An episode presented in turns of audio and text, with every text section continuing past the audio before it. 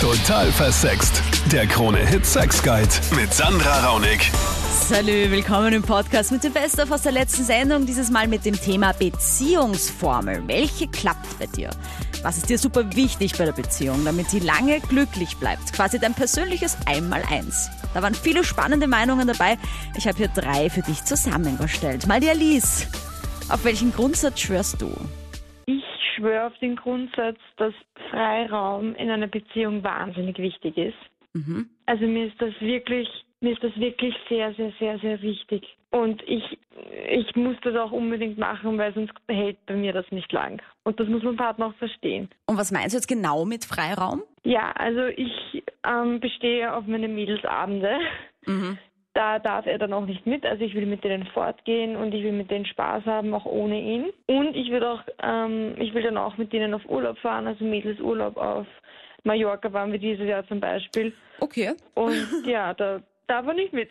Aber da kann ich mir schon vorstellen, dass einige Typen vielleicht auch sagen, Moment, Urlaub auf Mallorca, nicht mit mir, was passiert dort? Und dann irgendwie eifersüchtig sind, oder? Ja, ja, aber Eifersucht, Eifersucht geht halt bei mir gar nicht. Also ich habe auch männliche Freunde, mit denen ich mich dann treffe, auch alleine und so.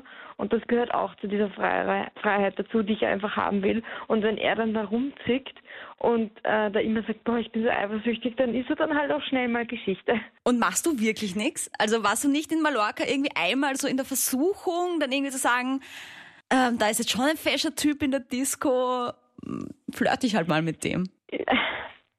Nein, eigentlich nicht, weil wenn ich dann wirklich was mit den Mädels mache, bin ich dann bei den Mädels. Und dann haben wir halt in der Gruppe Spaß und tanzen und natürlich werden wir angeflirtet, aber der wird dann so lächerlich gemacht, der arme Kerl, der ist dann eh schnell wieder weg. Also ich mache wirklich nicht. Also die Typen können mir schon vertrauen. Aber ja. andersrum auch? Also dürfte dein Freund dann auch auf Burschenurlaub fahren und fortgehen mit seinem Burschen? Ja, also wenn er mich nicht bescheißt, sicher. Ich bin halt keine eifersüchtige Frau. Das heißt, ich, also es wäre ja unfair, wenn ich sage, ich will Freiraum und zu ihm sage, äh, nein, du bleib aber bitte zu Hause. Und Das passiert aber mich. öfter, als man glaubt, dass es nämlich das genau so ich. ist.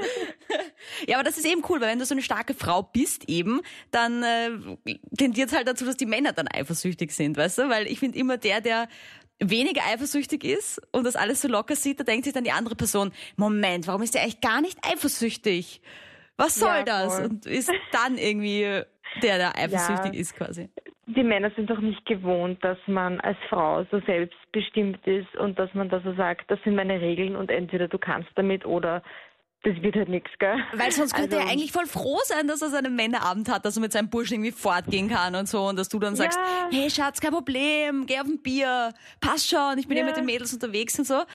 That's aber das the ist dream dann halt, es eigentlich. ist nur cool, wenn er es machen darf. Aber wenn ich das dann auch mache, ist es dann halt wieder nicht so cool. Klar, klar, klar, natürlich. Immer, Ja. da, er weiß ja, was er tut. Aber ich finde, das Problem ist auch, dass wir immer glauben, dass äh, die Männer dann irgendwie, wenn sie fortgehen, irgendwie sich da so reihenweise die Mädels anstellen und mit ihnen flirten, wenn wir irgendwie einen Fashion-Freund haben oder so. Und in Wirklichkeit stehen sie dann so in einer Ecke zu dritt, trinken irgendwie ein Bier oder spielen Tischfußball und dann wanken sie irgendwie nach Hause und in Wirklichkeit war da keine Frau weit und breit, weil das genauso mühsam ist für Frauen, so eine Männergruppe irgendwie anzuquatschen. Ja, voll. Es ist halt immer diese Geisterbahn im Kopf. ja, nein, echt. Und ich habe das einfach nie gehabt.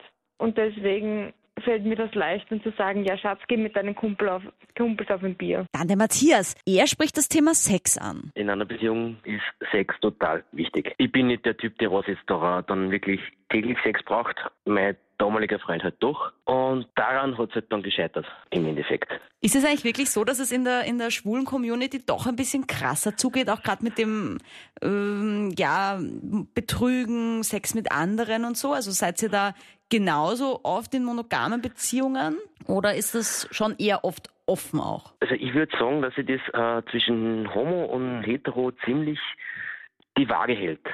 Auf die Menge aufgerechnet, finde ich zumindest.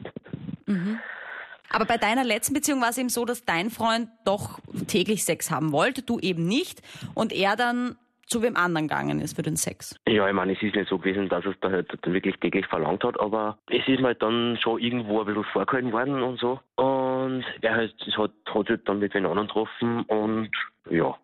Im Nachhinein gesehen finde ich es total okay, akzeptiere es.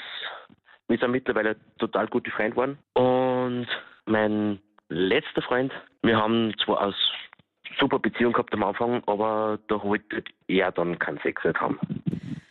Echt schwierig, oder? Also Anscheinend, Ja, ich meine, ja, es ist ja, es ist ja, es ist ja in hetero- und homosexuellen Beziehungen dasselbe, ja. Also man muss einfach jemanden finden, der irgendwie mit der Menge von Sex irgendwie kompatibel ist. Weil wenn jemand halt wirklich sagt, ich bin so ein, ein Sexkamel und mir reicht's quasi einmal im Monat, ich speichere den Sex. Ähm, oder ich bin jemand, ja, ich muss schon jeden Tag, weil ich muss irgendwie meine Energie da rauslassen und der andere ist genau das Gegenteil. Das ist wirklich schwierig, glaube ich, dann für die Beziehung. Das stimmt, ja. Das stimmt total. Und die Andrea mit ihrem Freund seit 18 Jahren zusammen und da denkt man ja als Außenstehender oft so, boah, das ist die perfekte Beziehung. Stimmt das? Es gibt, glaube ich, in jeder Beziehung Höhen und Tiefen. Also dieses nach außen perfektes ist nur ein Druckbild. Mhm. Okay, was war bei dir da zum Beispiel los? Also an Höhen und Tiefen. Also vor fünf Jahren habe ich zum Beispiel meinen Lebenspartner betrogen mit seinem besten Freund. Oha. Und Mhm. davor war die Beziehung eigentlich ein reines Chaos. Wir haben zwei Kinder und davor war das eigentlich das perfekte Chaos. Okay. Und nach, nach, nach, dieser, nach diesem Betrug haben wir uns beide dazu entschlossen, bewusst äh, eigentlich füreinander entschlossen. Also der Seitensprung, der die Beziehung eigentlich rettet. Sag mir deine Meinung auch noch gern auf der Total Versext Facebook-Page. Ich freue mich auf nächste Woche. Total Versext hörst du immer am Dienstag von 22 Uhr bis Mitternacht auf Krone Hits. Und Total Versext heißt auch mein Kanal auf YouTube. Klick da mal rein. Ich freue mich, wenn du den Abo-Button klickst.